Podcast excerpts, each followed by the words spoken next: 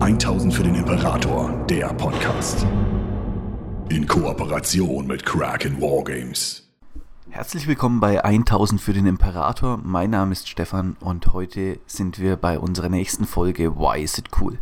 Nachdem wir in unserer letzten Folge uns mit Ragnar Blackmane beschäftigt haben, ist es jetzt eigentlich nur logisch, dass wir uns seinem Gegner zuwenden und heute sich die Folge komplett um Orks und um Gaskul Mak Uruk Thraka dreht.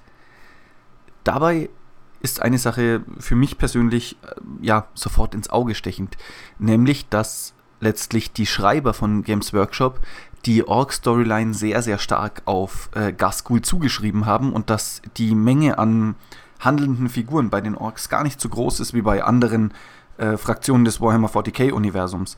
Damit will ich nicht sagen, dass es nicht auch andere Orks gibt, das ist schon so und dass da auch die Charaktermodelle teilweise mm, sehr, sehr coole und auch spannende Storylines haben.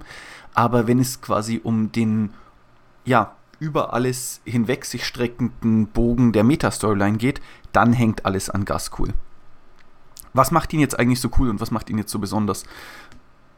Die Sache, die mir aufgefallen ist, als ich so ein bisschen nachgeforscht habe und mir durchgelesen habe, was es eigentlich mit Gaskul auf sich hat, ist, dass er dadurch cool wird, dass Gaskul für die Orks tut, was das Imperium nicht kann.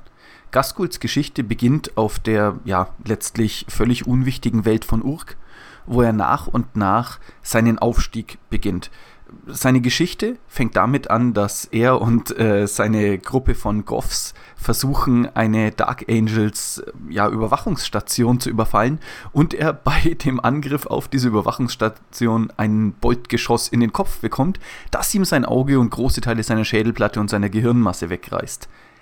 Da er aber trotzdem ganz orkisch weiterkämpft, bringen ihn seine Mob-Mitglieder dann zu einem orkischen Painboy und der ersetzt große Teile von Gaskuls Gehirn durch zusammengestückelte Dinge, Squigmasse und vor allem eine Adamantiumplatte sowie ein leicht ähm, aus dem Fokus geratenes bionisches Auge. Und das ist eigentlich auch schon, was man über Gaskul irgendwie wissen muss. Dass Gaskul letztlich kein Ork ist, der es ganz alleine geschafft hat, sondern der sozusagen eine Art schicksalshafte Aura um ihn herum hat, die ihn Stück für Stück zur Größe führt. Denn während dieser Operation erhält er die erste Vision von Gork und Morg, die ihn zu deren Propheten macht. Und direkt nach der Operation stolpert er quasi so vom Operationstisch und in den, ähm, ja, äh, hier Chef Boss der Orksiedlung hinein und fordert ihn direkt zum Zweikampf heraus.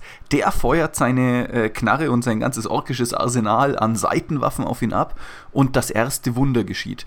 Gaskul überlebt vollkommen unverletzt. Und ja, er schlägt dann den Ork zusammen und beginnt seinen Walk auf, äh, War aufzubauen und beginnt zunehmend mehr Einfluss zu gewinnen. Er erobert Urk und als er gerade irgendwie vor dem Problem steht, dass der, die Sonne dieses äh, Planetensystems zu explodieren droht, erscheint wie auf Zauberhand ein Space Hulk, das Gaskul dann auch seinem Ziel entgegentreibt, nämlich der ähm, Industriewelt Armageddon des Imperiums, wo er sich dann das erste Mal seinen Namen machen soll. Aber worauf ich eigentlich raus will, ist, dass sowohl die Tatsache, dass er von den Pistolenschüssen nicht getroffen wird, als auch die Tatsache, dass das Space Hulk genau auf Befehl sozusagen erscheint, nur zwei der Dutzenden von sozusagen von einer höheren Macht eingesetzten Wunder sind, die Gaskul immer wieder retten. Ähm, das passiert letztlich, als er den zweiten Krieg um Armageddon verliert, als der War sich totläuft und er von den Angriffen der Space Marines und Kommissar Yarix Widerstand derartig überrascht wird, dass er sich in einer tödlichen Situation befindet. Da verschwindet er plötzlich von den Göttern der Orks, so sagt man zumindest, aus der Situation genommen. Und wieder und wieder und wieder hat er einfach eine Form von Glück und erhält Visionen und wird geführt. Und das macht Gaskul auf der einen Seite zu einer reinen Marionette der Orkgötter. Das bedeutet, wenn man so will, ist er eher eine Art Avatar, der sich durch das Warhammer 40k-Universum bewegt und den Orks ihr Ziel zeigt. Also ein Prophet im wahrsten Sinne des Wortes und eigentlich gar keine wirklich tatsächlich handelnde Einzelperson mehr. Aber hinter Gaskul steht mehr. Weil, auch wenn die orkischen Propheten ihm klare Anweisungen geben, dahingehend, was sie als nächstes von ihm erwarten, ist es Gaskul selber, der nach und nach sozusagen durch einen evolutionären Vorgang, der unglaublich beschleunigt an ihm abläuft. Er wird immer intelligenter, immer stärker, er wird immer größer auch ähm, und überlebt mittlerweile sogar Wunden, die wahrscheinlich, äh, ja, ich weiß es nicht, einen Imperial Knight fällen würden. worauf ich eigentlich raus will, ist, Gaskul selber entwickelt nach und nach Wege, diese Visionen zu erfüllen. Und diese Wege sind letztlich die Größe der Ork, ja, der Ork-Kultur langsam aber sicher nachzubauen und die verlorenen Wege dessen, was die Orks einst waren, wiederherzustellen und wieder einen Bezug dazu zu schaffen, wieso die Orks einst eigentlich eine so gigantische Bedrohung für das Imperium oder generell für die Galaxis überhaupt waren, auch für die Necrons nicht zuletzt. Dafür muss man verstehen, dass Gaskul selber als Figur eben genau auf dieser Suche nach der vergangenen Größe und der vergangenen Glorie ist, auf der sich das Imperium auch befinden könnte, bei der innerhalb des Imperiums aber immer innere, unüberbrückbare Widerstände bestehen, seien sie administrativer Kulturart, äh, seien sie ja letztlich ähm, auch religiöser Form. Das Imperium selbst hält sich in diesem Zustand ewiger Statik gefangen, aus dem es jetzt gerade erst durch Rubuti Gilliman langsam ausbricht.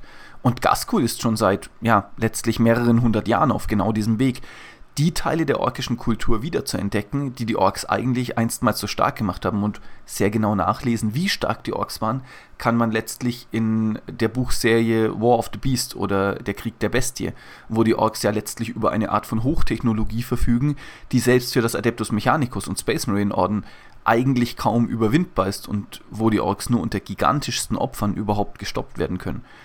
Gaskul bringt all das für die Orks zusammen.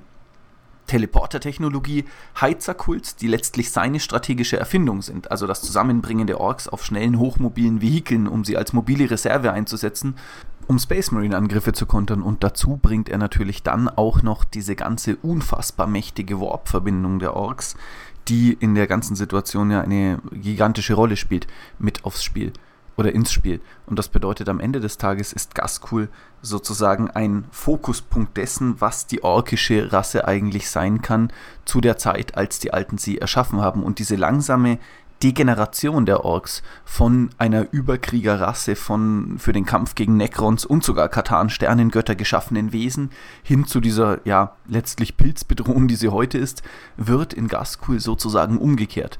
Und das finde ich eigentlich das Spannendste an Gaskul und das auch, was ihn sehr, sehr cool macht, dass wir quasi an ihm ablesen können auf der einen Seite, was die Orks werden können und auch jede seiner Modellinkarnationen quasi mehr an dem der Bestie ist, die eigentlich in War of the Beast beschrieben wird. Und so entwickelt sich das Ganze quasi Stück für Stück immer weiter und wir können sehen, wie die Ork-Götter selbst in einer, gerade natürlich jetzt mit dem psionischen Erwachen auch nochmal stärker, in einer niedergekannten Art und Weise in die Galaxis und deren Entwicklung eingreifen und gleichzeitig aber ihr Prophet anhand dieses Eingreifens und seiner eigenen Lektionen immer mehr dazulernt. Das sieht man auch daran, dass Gaskul eigentlich nahezu schon bewusst jeden möglichen Feind in der Galaxis aufsucht und sich aussucht, um ihn zu stellen und natürlich da auch immer weiter sozusagen den Willen seiner Orc Boys und seiner War-Gesellschaft äh, ja testet und ihnen auch vormacht, dass er eigentlich letztlich äh, unbesiegbar dahingehend ist, dass er all diese Gegner, die die Galaxis zu bieten hat, besiegen kann und wird. Weil nur dann, wenn er das macht, kann er auch diesen, äh, diesen galaxisweiten All-Out-War eigentlich für die ganze Welt oder die ganze Warhammer 40k Welt beginnen. Und das ist jetzt letztlich das Ziel, auf das Gork und Morg ihn gesetzt haben. Und ich bin mal sehr gespannt, wie sich diese Sache jetzt mit dem Psychic Awakening entwickelt. Genau.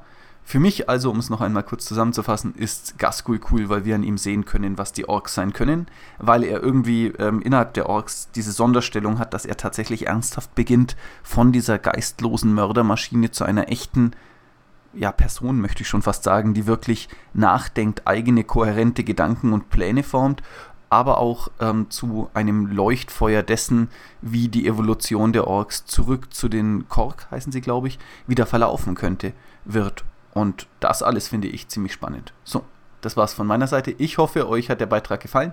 Ich wünsche euch noch ein schönes Wochenende und bis bald.